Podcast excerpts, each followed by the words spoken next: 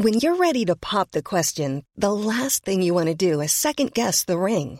At Bluenile.com, you can design a one of a kind ring with the ease and convenience of shopping online. Choose your diamond and setting. When you find the one, you'll get it delivered right to your door. Go to Bluenile.com and use promo code LISTEN to get $50 off your purchase of $500 or more. That's code LISTEN at Bluenile.com for $50 off your purchase. Bluenile.com code LISTEN. Heraldo Radio. La HCL se comparte, se ve y ahora también se escucha.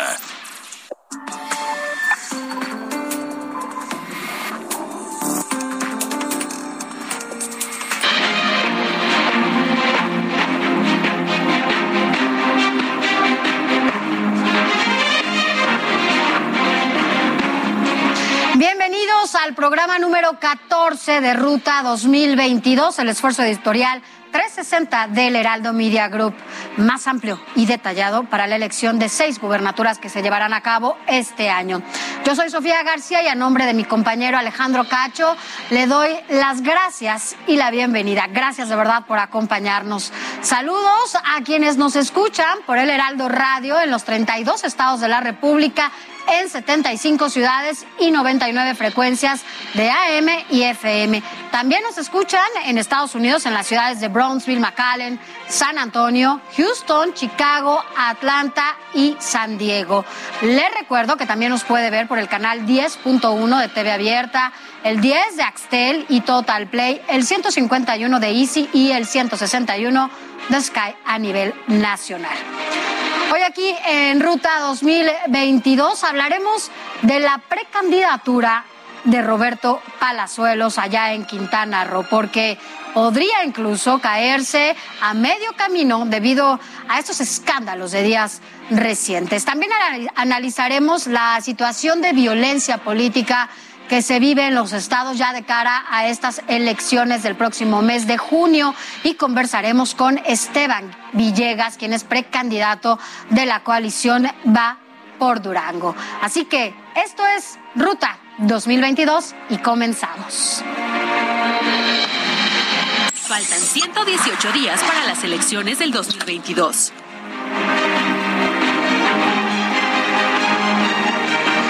Mire, ante la celebración del proceso de consulta para la revocación de mandato del presidente de la República, que se realizará el próximo 10 de abril de este año, y de cara a las elecciones del 5 de junio en seis estados del país, bueno, pues el INE informó la suspensión de todo tipo de propaganda y publicidad gubernamental. El INE precisó que toda propaganda, difusión y promoción de obras, apoyos y becas quedan suspendidas hasta después del 10 de abril, con excepción en servicios educativos y también de salud, o bien las necesarias para protección civil. Y ante el inicio de la veda por la revocación de mandato que prohíbe la difusión de obras y programas de gobiernos hasta la pasada revocación de mandato, bueno, pues el 10 de abril el gobierno federal promoverá un recurso jurídico para conocer sus alcances e impacto. Así lo anunció justo esta mañana el presidente López Obrador. Vamos a informar que no se van a transmitir los videos de siempre porque ya inicia la veda, aun cuando se trata de obras que están haciendo en beneficio de todos, que no tienen que ver con lo electoral. De todas formas, queremos eh, las instancias judiciales nos aclaren qué podemos y qué no podemos. Mire, ante la veda electoral por el proceso de revocación de mandato y las elecciones en seis estados en 2022, el gobierno federal también adelantó las pensiones para adultos mayores y las becas Benito Juárez. Además, se suspenderán los registros al programa Jóvenes Construyendo el Futuro. Y en más información electoral, el Consejo General del Instituto Nacional Electoral publicó este día en el diario oficial de la Federación la convocatoria para la realización de la revocación de mandato. El acuerdo confirma que el ejercicio de consulta popular se llevará a cabo el domingo 10 de abril de 2022. Y el Instituto Nacional Electoral anunció que se ampliará la vigencia de la credencial para votar debido a la jornada electoral que se lleva a cabo el próximo 5 de junio y también por el proceso de revocación de mandato. El INE resaltó que las identificaciones oficiales que perdieron vigencia el pasado 1 de enero podrán utilizarse para decidir si el presidente permanece en el cargo y también en las entidades federativas de Quintana Roo, Durango, Tamaulipas, Aguascalientes, Hidalgo y Oaxaca, en las cuales se realizará la jornada para elegir a nuevos gobernadores.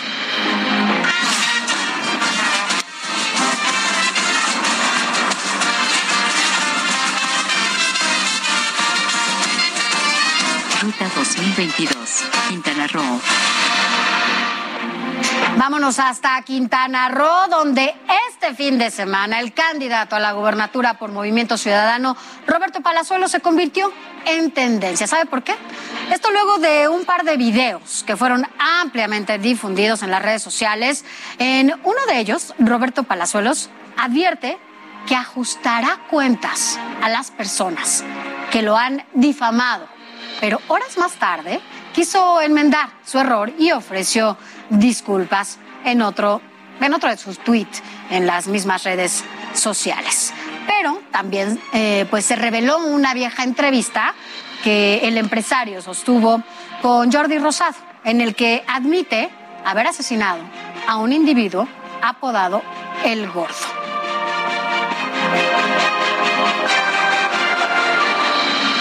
Y mientras tanto, al interior de Movimiento Ciudadano, bueno, pues está analizando la conveniencia de mantener la candidatura de Roberto Palazuelos. Pero para saber más de lo que está pasando allá en Quintana Roo, justamente vámonos con mi compañero Alejandro Castro para que nos amplíes, Alejandro, pues toda la información, qué es lo que está pasando allá en Quintana Roo en torno a este tema. Muy buenas noches, Alejandro. ¿Qué? Muy buenas noches, Sofía. Efectivamente, como bien mencionas, esta semana Roberto, el actor y empresario Roberto Palazuelos, ha estado en el ojo del huracán por sus declaraciones sobre un presunto ajuste de, de cuentas a quien lo hayan difamado. Esto si llegara a la gobernatura, según lo dijo en un programa de televisión. Además de este video, donde bien mencionabas, eh, presuntamente presume haber eh, haber matado a una persona, esto durante una entrevista con un conductor de espectáculos. Tras estas eh, declaraciones, las primeras declaraciones, Roberto Palazuelos ofreció una disculpa pública y señaló que él nunca faltaría o nunca atentaría contra la libertad de expresión.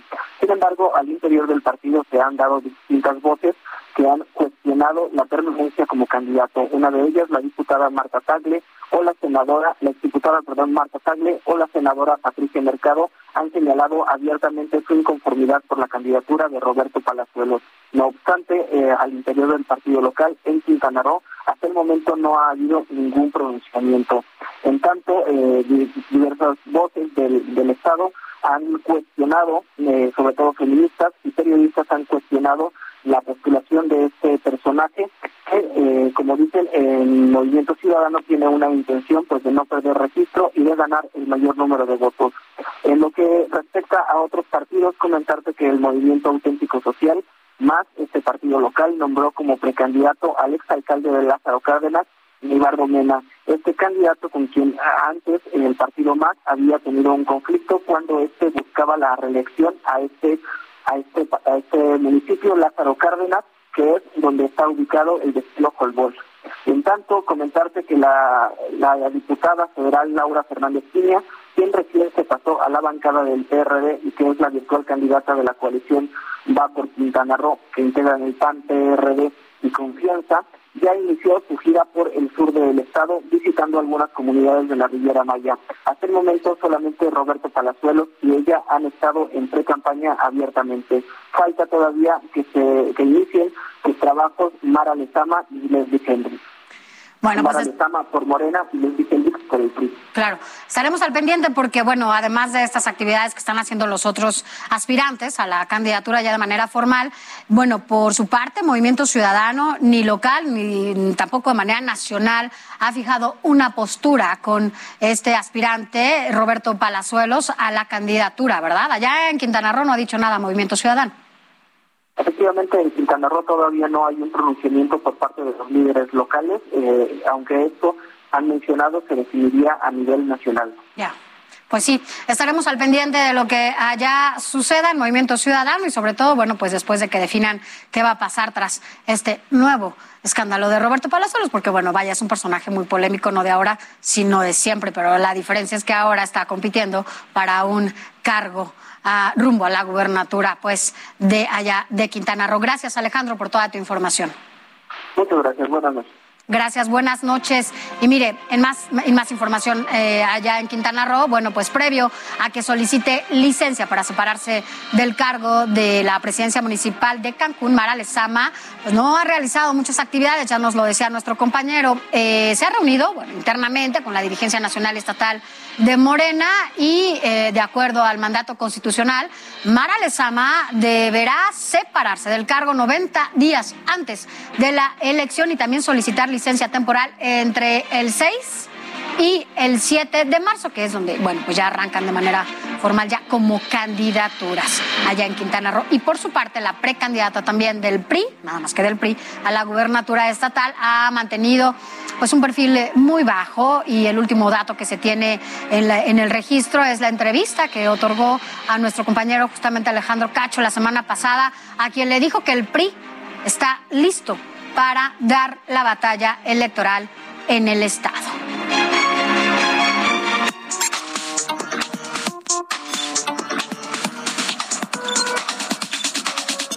Mujeres hacia el poder, con Sofía García. Mira, a propósito de Quintana Roo, vamos a darle a conocer cuáles son los perfiles de quienes estarán allá encabezando, ya parece ser de manera formal, estas candidaturas. Son tres mujeres las que están allá. Y primero empezamos con Laura eh, Fernández, que ella, bueno, ella es la que encabeza esta alianza entre el PAN y el PRD. Ella nació, fíjese, primero nació en, Torreón, Coahuila, pero creció en Guadalajara, Jalisco. Desde joven inició su carrera política, ya lo hizo allá en Quintana Roo y encabezó la Dirección de Turismo y Relaciones Públicas en el Ayuntamiento de Benito Juárez, es decir, allá en Cancún, del 99 al 2002. Ya en el 2005 fue delegada del Instituto Quintanarroense de la Mujer. Desde 2005 hasta el 2008 fue secretaria técnica del gabinete del Ayuntamiento de Benito Juárez igual allá en Cancún. Fue electa diputada local también en el Congreso quintanarroense.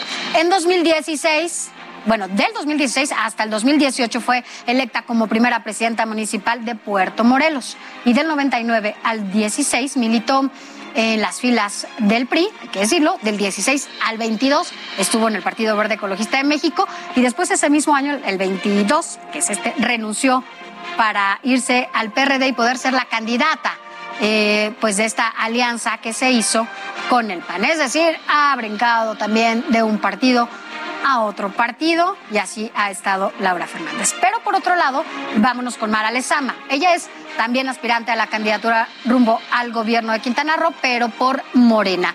Mara estudió ciencias de la comunicación y ejerció como periodista y conductora de radio y televisión allá en su estado. Morena la postuló también para la presidencia municipal de Benito Juárez en Cancún en el 2018 y ganó esta elección para la presidencia municipal de Cancún y en 2021 fue reelecta para el mismo cargo y esta vez ya con la alianza integrada, además de Morena, con el PT y con el Verde allá mismo. Y desde el 2016, bueno, pues decide unirse a este movimiento de regeneración nacional. Así que bueno, en tanto ella se ha mantenido a partir de esta carrera política en Morena.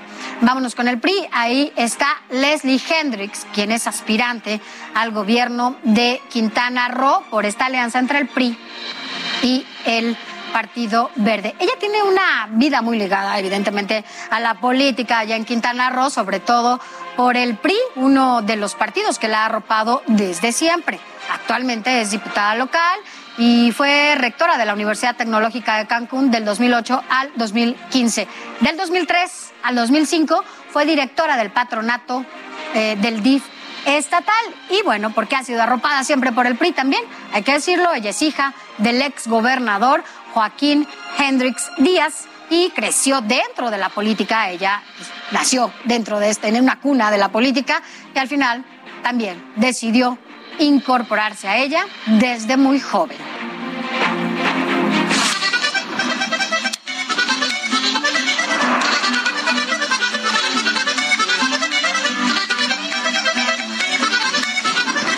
Ruta 2022, Tamaulipas. Vámonos ahora Tamaulipas, porque allá en donde el fin de semana el dirigente nacional de Morena, Mario Delgado, pues brindó su apoyo a Américo Villarreal y para saber qué pasó ahora allá en Tamaulipas, hacemos enlace con mi compañero Carlos Juárez, porque tú tienes toda la información. ¿Cómo estás, Carlos? Muy buenas noches. Hola, ¿qué tal, Sofía? Muy buenas noches, qué gusto saludarte. Aquí ya todo territorio de, de Tamaulipas. Efectivamente, Mario Delgado estuvo este fin de semana acá en la frontera, justamente en el municipio de Matamoros, donde estuvo con el precandidato único de este partido, Américo Villarreal Araya, así como demás personajes de la cuarta transformación. Ahí aseguró que, bueno, pues era para él un honor estar acompañando a quien consideró su amigo, a su amigo Américo Villarreal, eh, que reiteró es el único precandidato que está por Morena y aseguró que, bueno, pues aunque haya algunas otras voces inconformes, que van a estar apoyando a Américo Villarreal y sobre todo hizo el llamado a sumarse a este proyecto justamente del médico Villarreal. Estoy plenamente comprometido con este proyecto y al filo de mi capacidad, mi entusiasmo y mi entrega, no les voy a fallar.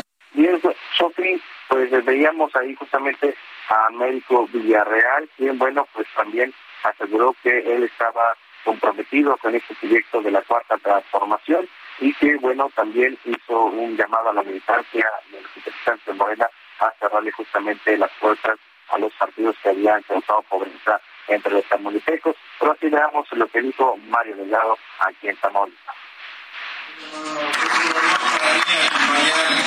Al senador, a mi amigo Américo Villarreal, nuestro precandidato Tamaulipas.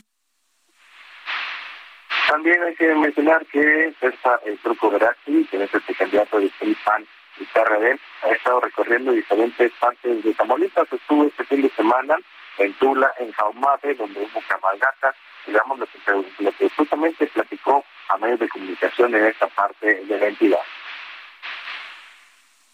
Todos los que andamos en el tema y que les gusta la vida política, este, entenderán que esto sí es. Entonces, al final del día siempre ha habido una gran cordialidad, ha habido un gran respeto hacia todos los personajes y bueno, pues simplemente hoy ya las, las cúpulas acordaron, claro que me toca hacer mi trabajo.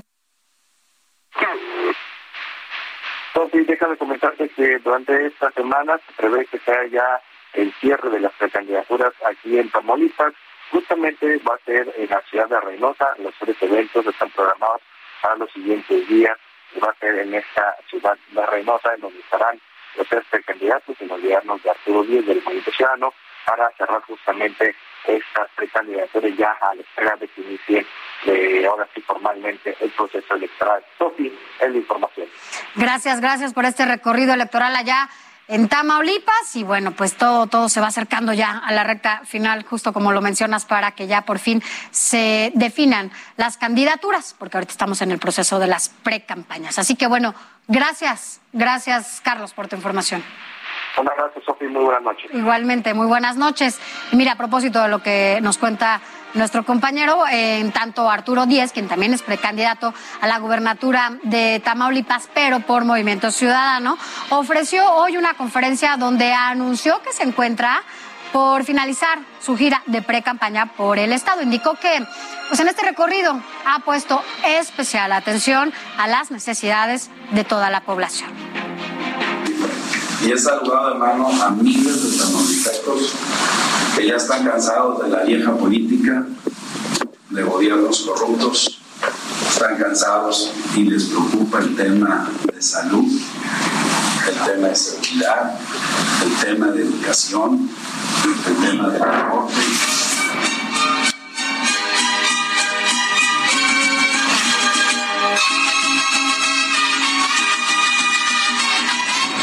Ruta 2022, Aguascalientes.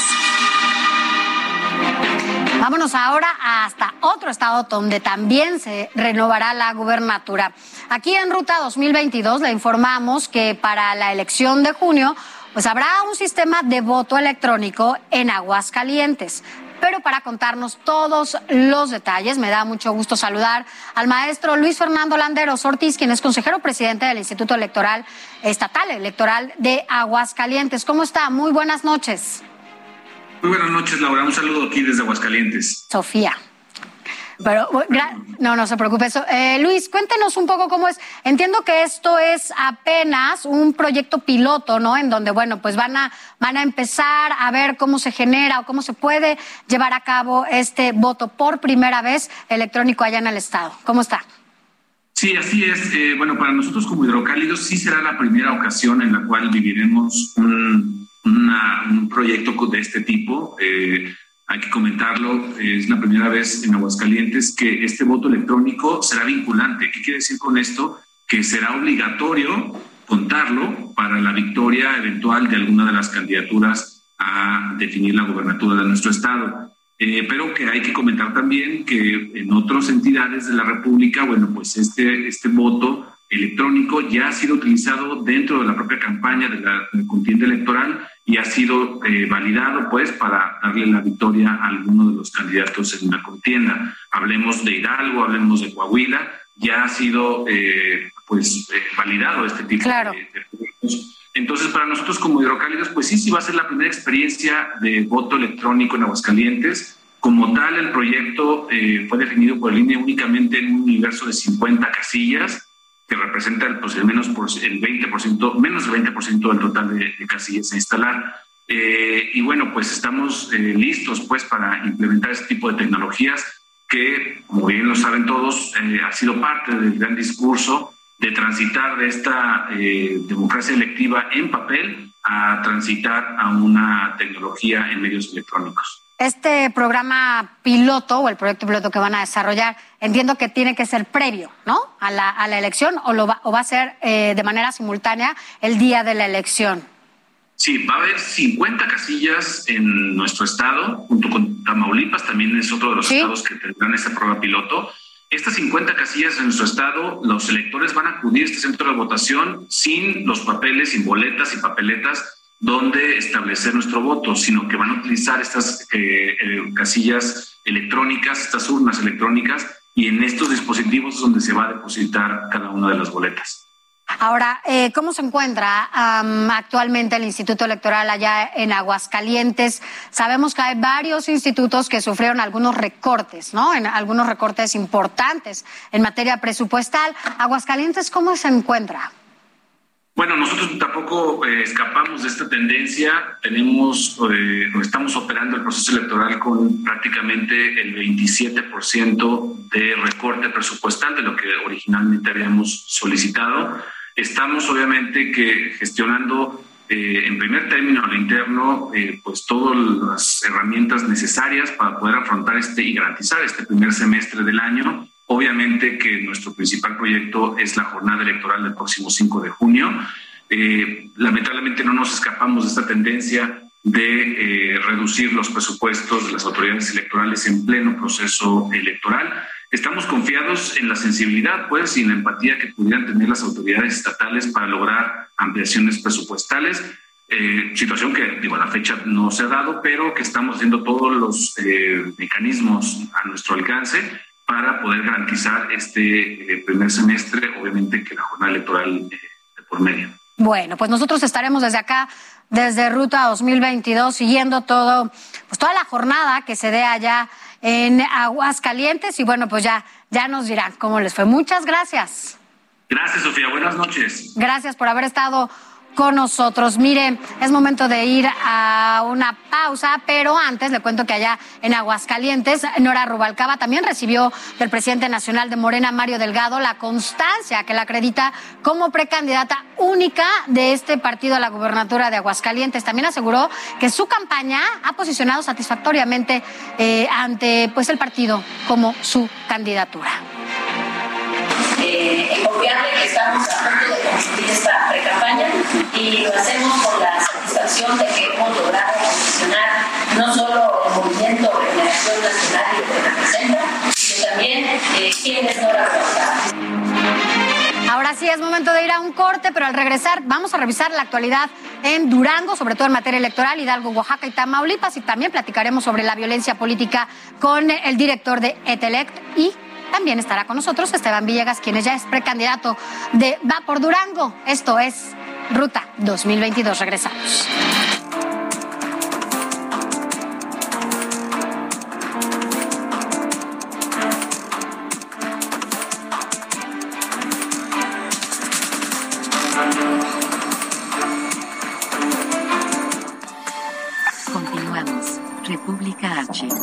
Alejandro Cacho.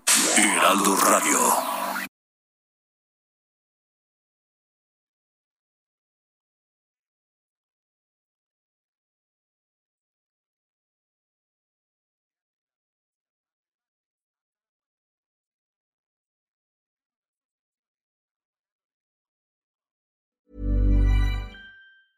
Hiring for your small business? If you're not looking for professionals on LinkedIn, you're looking in the wrong place. That's like looking for your car keys in a fish tank. LinkedIn helps you hire professionals you can't find anywhere else, even those who aren't actively searching for a new job but might be open to the perfect role. In a given month, over 70% of LinkedIn users don't even visit other leading job sites. So start looking in the right place. With LinkedIn, you can hire professionals like a professional. Post your free job on linkedin.com slash achieve today.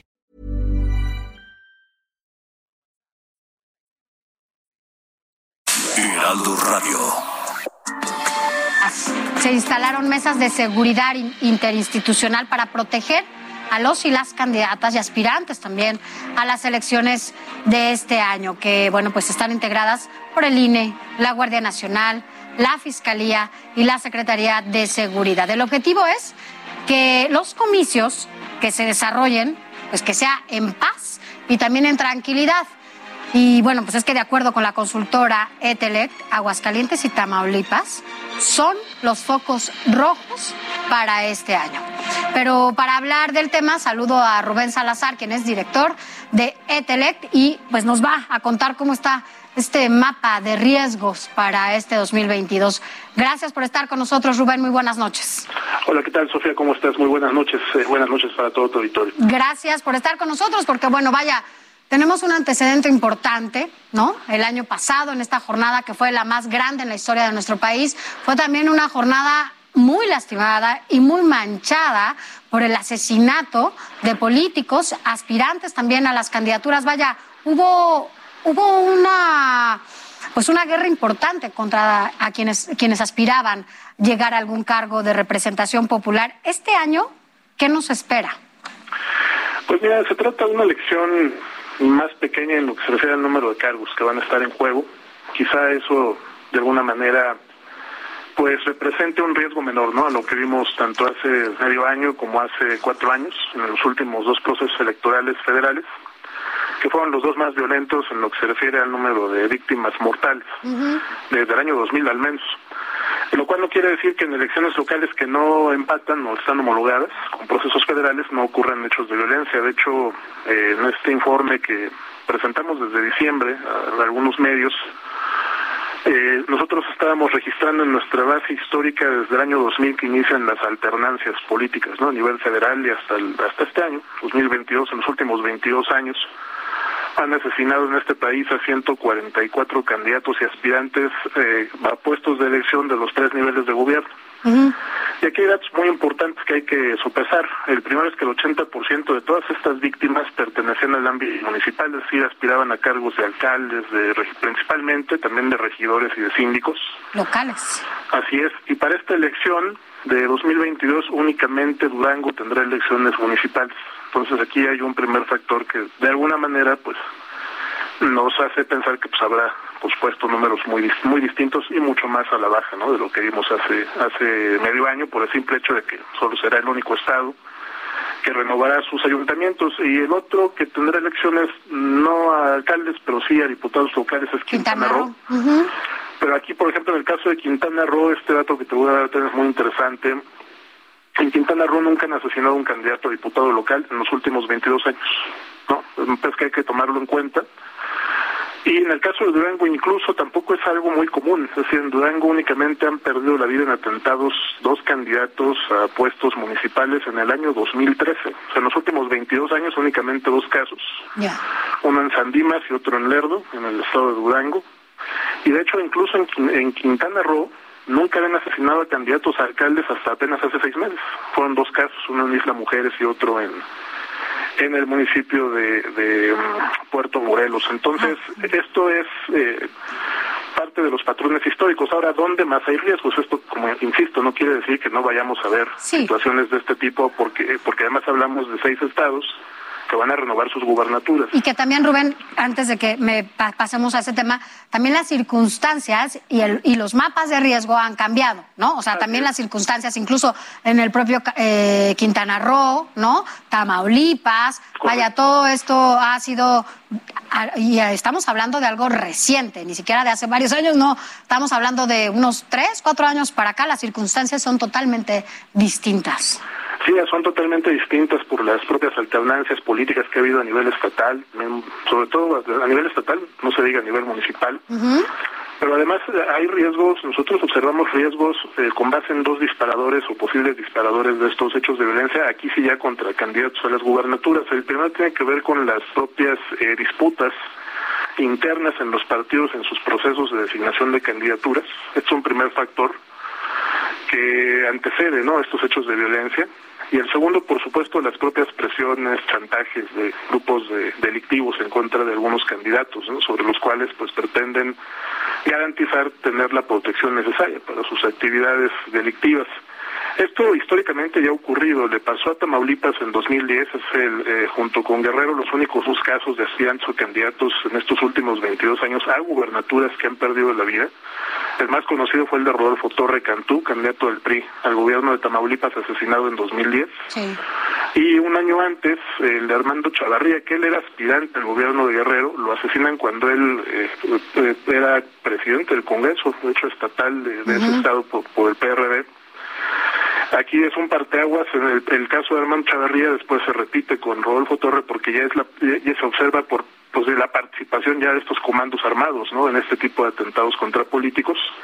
Pero en ambos casos eh, se conjugan los dos disparadores. En las líneas de investigación, ya no solo en el registro de los casos que hizo, hizo Telec, sino la revisión de las líneas de investigación, son dos casos que no están resueltos hasta el día de hoy, también déjame decirte, pero las fiscalías en el primer caso de Armando Chavarría habían por lo menos establecido como una posible hipótesis las diferencias internas en el proceso de designación del candidato en ese partido. En el caso de Rodolfo Torre, ese caso lo atrae la, en ese entonces Procuraduría General de la República. Y dentro de las líneas de investigación sí estaban las posibles presiones que pudo haber ejercido un grupo dominante en narcotráfico en contra de este candidato que no se dio a esas, a esas presiones y por esa razón pues, en represalia lo, lo mataron. Entonces estos dos aspectos pueden jugar un factor decisivo en estados como los que comentabas, Aguascalientes, las diferencias que hay tanto en el PAN como con Morena, ¿eh? en la definición de esa candidatura. En relación a las presiones del crimen, por supuesto, Tamaulipas, el caso de Quintana Roo, por la, la, lucha que se está dando Muy importante, a ¿eh? sangre y fuego, ¿no? Así entre un grupo dominante y los demás. Así es. algo, ¿eh? por el tema del robo de combustibles. Esos tres estados, en este sentido, sí deben tener un mayor nivel de atención de parte de la autoridad, Sofía. Claro que bueno, esperemos que con esta instalación de mesa, bueno, la, que se ya justamente se da a conocer la semana pasada, pues hagan como esta estrategia que eh, prevenga, ¿no? Que se lleven a cabo estos asesinatos, ¿no? Que se dieron como el año pasado eh, durante toda esta jornada electoral y sobre todo porque como lo comenta Rubén, pues puede, a lo mejor ahora no es una jornada tan amplia, ¿no? Ni está en disputa, tan, ni en disputa tanto gobierno local, que al final esos gobiernos locales son a veces, no siempre, pues los que muchas veces se enfrentan eh, pues más fácil, ¿no? En el tú a tú con estos, con este tipo de grupos, por ser los directos, ¿no? Con las plazas, pues. Sí, sin duda alguna, ¿no? Y también es importante que, que las autoridades que están involucradas en brindar seguridad de acuerdo a lo que marca la legislación electoral a nivel tanto federal en la ley general y en las 32 leyes homólogas de los estados, eh, pues haga un seguimiento muy puntual de todos los aspectos que hay alrededor ¿no? en materia de seguridad sobre los candidatos, porque estos dos disparadores ya se han venido presentando. Te podría adelantar que desde que iniciaron los procesos electorales ya de este año en estas seis entidades ya hay un registro de 32 agresiones, solamente dos en contra de aspirantes o candidatos a las gubernaturas, uno en contra de una precandidata de Morena en Oaxaca, que de hecho ella denuncia violencia política por actos de intimidación y de amenaza, Susana Harp se llama, y también por ahí eh, un caso más que tuvimos en Quintana Roo de, de un aspirante Rico Palazuelos, me parece que denunció que había sido hackeado su celular. Sí. Son los únicos dos casos, los demás no tendrían, aun cuando ocurrieron en esas entidades, no tendrían relación, digamos, con la campaña gobernador, ¿no? Son sobre todo agresiones que tienen motivaciones a veces ya de tipo muy local. Ah, eh, eh, entonces, ya inició el proceso, de, ya hay 32 agresiones, 22 de ellas en Oaxaca. Ese es el estado que sí, eh, históricamente, no ocupa las primeras posiciones en materia de violencia política, el indicador de TELEC. Sí. Pero bueno, nuestro deseo, y me parece que ese finalmente sería, y concluir rápido, una muy buena señal que no tengamos una sola víctima mortal en este proceso. Sería, me parece, una muy buena señal de cara a la elección, las elecciones del Estado de México y Coahuila en el 23, pero sobre todo a la madre de todas las batallas que va a ser la elección presidencial del 24. El 24. Esperemos que este sea un buen antecedente y que, bueno, pues no haya no haya nada que lamentar y sobre todo también decir, porque tenemos que decirlo, la seguridad, si bien depende, sí, es una cuestión federal, también depende de los tres niveles de gobierno, ¿no? Donde debe de haber una coordinación y los gobernadores también deben de ponerse las pilas en este tenor y por supuesto también los municipios, o sea, es un trabajo en conjunto, si no, no hay poder humano que pueda resolver la seguridad. Así que, es mandato de ley, ¿eh? además mandato constitucional. así es. Estaremos al pendiente de lo que sucede y seguramente platicaremos más seguido. Gracias. Gracias, Rubén. Gracias, Sofía. Cuídate. Un abrazo. Igualmente. Hasta luego y muchas gracias. Son las 8 con 40, hora del centro del país.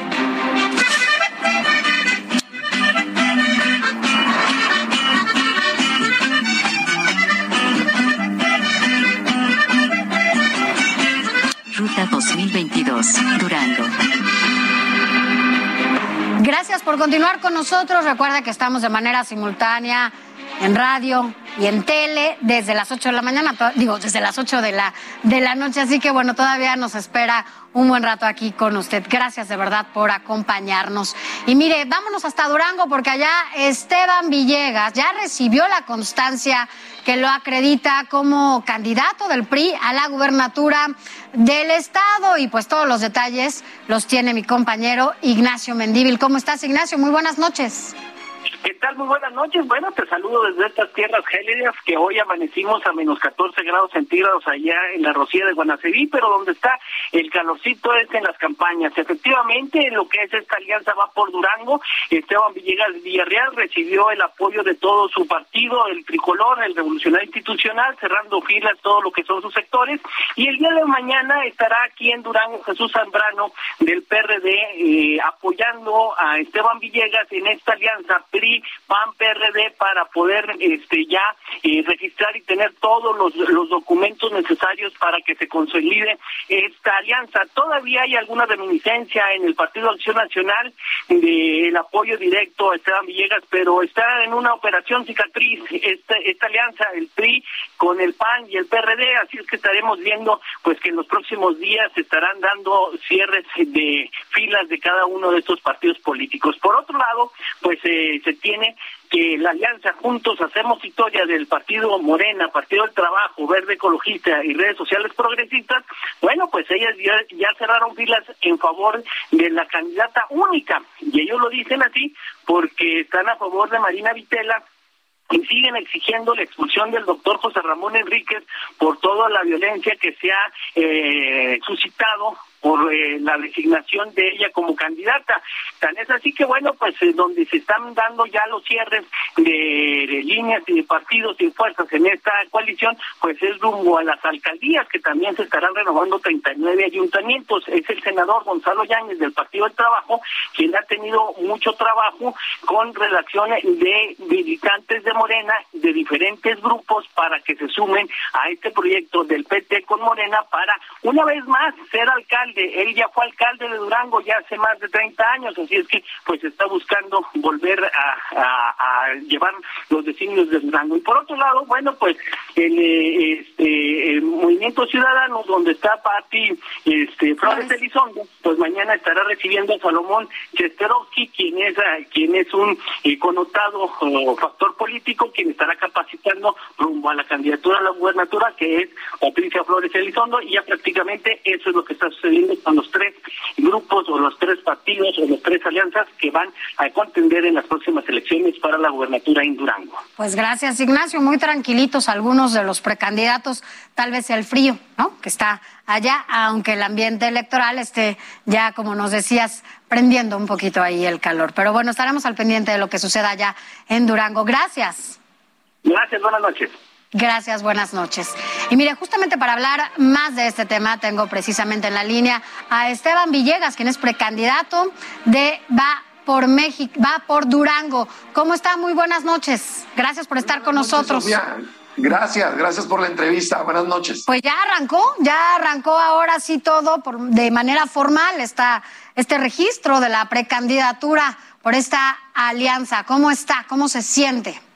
Bien, bien, Sofía. La verdad que muy, muy bien. Eh, se cerró ayer un ciclo que era importante al interior del partido, del revolucionario institucional, aunque hace algunos días ya se anunció que vamos en alianza PRI-PAN-PRD. Y Durango es el único estado donde se hicieron eh, precampañas cada quien en su partido, el PAN por su lado, el PRI por su lado, el PRD por su lado. Y entonces ayer se cierra esta etapa en el, en el revolucionario institucional, donde me dan ya la constancia como candidato y que seguramente ya en próximos días, entre el 15 al 24, 25 de febrero, será el registro ya de la alianza, donde estarán los tres presidentes de los partidos nacionales acompañándonos, pues para poder cerrar de manera oficial este ciclo y poder ya ir caminando rumbo a la campaña de este año acá en Durango, Sofía. Esteban Villegas, dígame algo. Yo sé que ahorita están en, en un momento de pre-campaña, ¿no? Tienen que trabajar pues al interior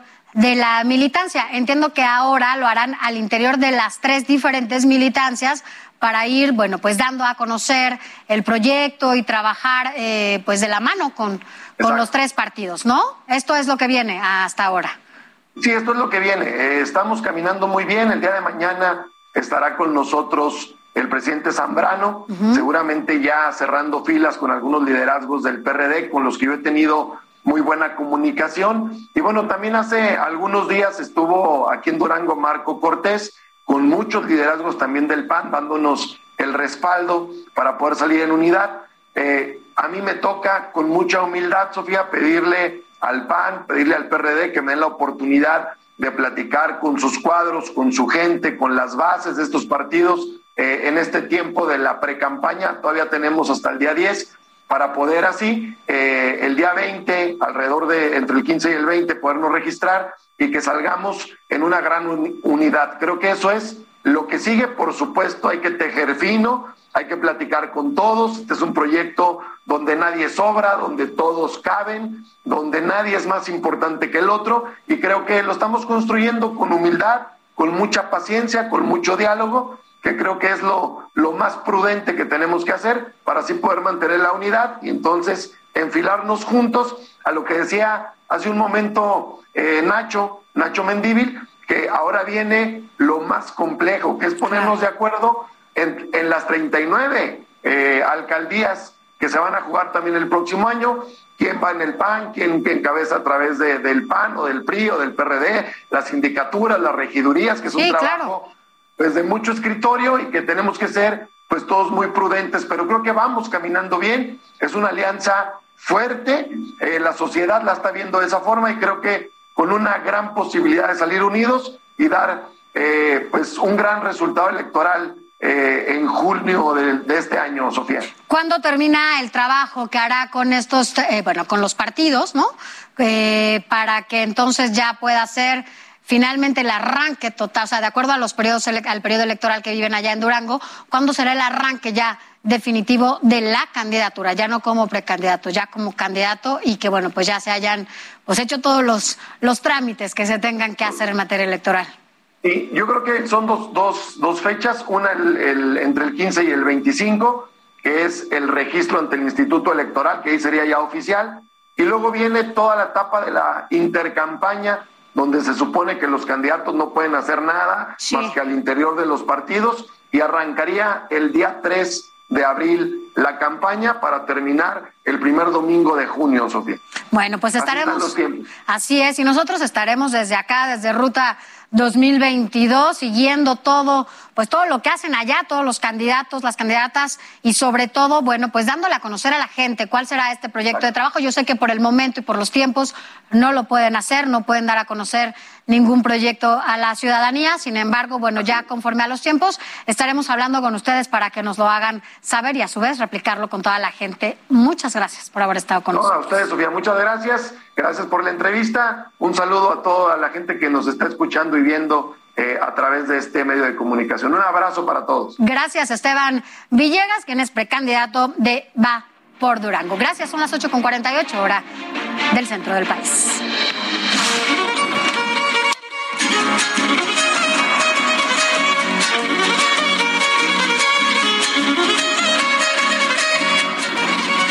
2022, Hidalgo.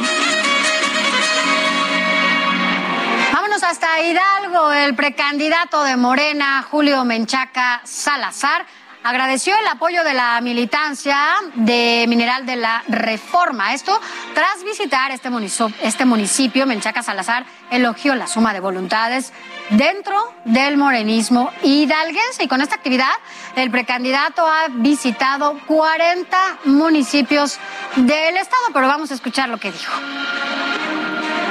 Esa es la clave, la unidad.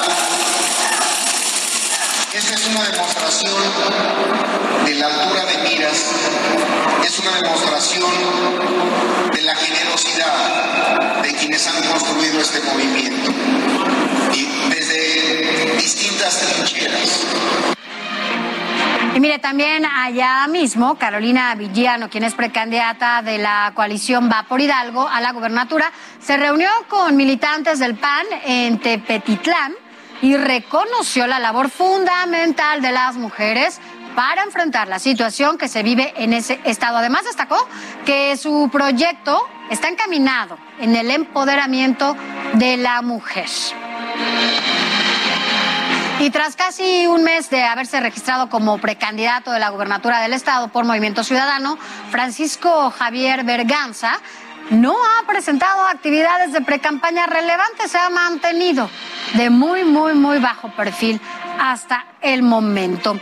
Y también allá en Hidalgo, bueno, pues mire, hay novedades al interior del Instituto Estatal Electoral tras la destitución de la presidenta Guillermina Vázquez Benítez. Y para conocer todos los detalles y qué ha pasado en este tenor, bueno, nos enlazamos con José García, quien es nuestro compañero y corresponsal de El Heraldo Televisión allá en Hidalgo. ¿Cómo estás, José? Muy buenas noches. ¿Qué tal, Sofía? Buenas noches a ti y a todo el auditorio. Pues comentaste que efectivamente durante la sesión ordinaria del lunes pasado, el Consejo General del Instituto Nacional Electoral determinó la destitución de la consejera presidenta del Instituto Estatal Electoral de Hidalgo, Guillermina Vázquez Benítez, así como del consejero electoral Francisco Martínez Ballesteros, por diferentes irregularidades en el proceso electoral de 2020, cuando se renovaron los 84 ayuntamientos, al no presentar el programa de resultados electorales preliminares, el denominado PREP, y sustituir esta herramienta por uno que se denominó preliminares Hidalgo. Tras esta decisión, precisamente los consejeros electorales locales decidieron por unanimidad elegir a la consejera Ariadna Hernández Morales como la nueva presidenta provisional del organismo electoral, quien será la cabeza del árbitro electoral para el presente proceso electoral, en donde tendrá la obligación de organizar los comicios del próximo 5 de junio. También comentarte que precisamente el, este viernes concluye el plazo de las precampañas para los aspirantes a la gobernatura de Hidalgo y también el plazo para el registro de los aspirantes que buscarán la candidatura por la vía independiente. Sin embargo, ninguna de las dos personas registradas ha alcanzado más del 1% del total de las firmas necesarias para obtener la postulación. Es la información que tenemos hasta el momento desde el Estado de Hidalgo rumbo al proceso electoral de 2022. Gracias, José García. Gracias por tu información.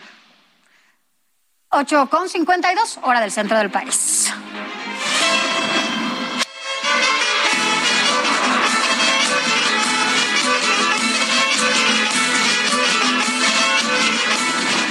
Ruta 2022, Oaxaca. Rápidamente le digo que Alejandro Avilés, precandidato del PRI a la gubernatura de Oaxaca, hizo anuncios sobre la continuidad que daría a programas sociales en caso de ganar. Pero para saber más, hacemos enlace con mi compañera Karina García. Karina, tú tienes toda la información. Buenas noches. ¿Qué tal, Sofía? Muy buenas noches. Efectivamente, el diputado local Alejandro Avilés Álvarez indicó que su objetivo y la ruta que trazará será de, será de desarrollo con obras, salud, seguridad, además de gobernabilidad, por lo que pidió a la militancia del PRI evitar un retroceso, no caer, dijo, en la ingobernabilidad. Los de allá no saben gobernar porque tuvieron la oportunidad y los echaron a perder. Agradeció así el respaldo de otros aspirantes a la candidatura como Francisco Villarreal, Héctor Pablo Ramírez y Eustacina Cruz Mendoza. Por otra parte, comentarte que en Morena las cosas sigue en esta situación de dimes y diretes. Por su parte, Flavio Sosa Villavicencio nuevamente criticó al dirigente del partido, Mario Delgado, ante la simulación, dijo, en la elección del coordinador estatal de la defensa de la 4T y no respetarse los criterios de igualdad sustantiva de género al no tomar en cuenta a la senadora Susana Hart. Mientras tanto, Natividad Díaz Jiménez ha recorrido también diversos municipios del Valle Central en donde ha llamado a su militancia, la militancia del PAN, a la unidad. Es el reporte, Sofía. Gracias, Karina. Gracias por tu información. Buenas noches. Buenas noches. Gracias. Y bueno, todo esto fue todo por hoy aquí en Ruta 2022. Siga escribiendo y también enviando sus comentarios a nuestro chat en el WhatsApp 56 24 10 47 10. Y recuerde que, bueno, pues lo esperamos mañana a partir de las 8 de la noche a través del Heraldo Radio y el Heraldo Televisión. Y a nombre de mi compañero Alejandro Cacho, se despide de ustedes Sofía García. Gracias por acompañarnos. Buenas noches.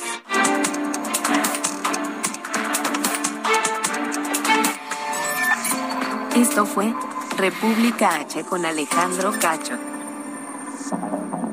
Heraldo Radio 98.5 FM, una estación de Heraldo Media Group, transmitiendo desde Avenida Insurgente Sur 1271, Torre Carrachi, con 100.000 watts de potencia radiada.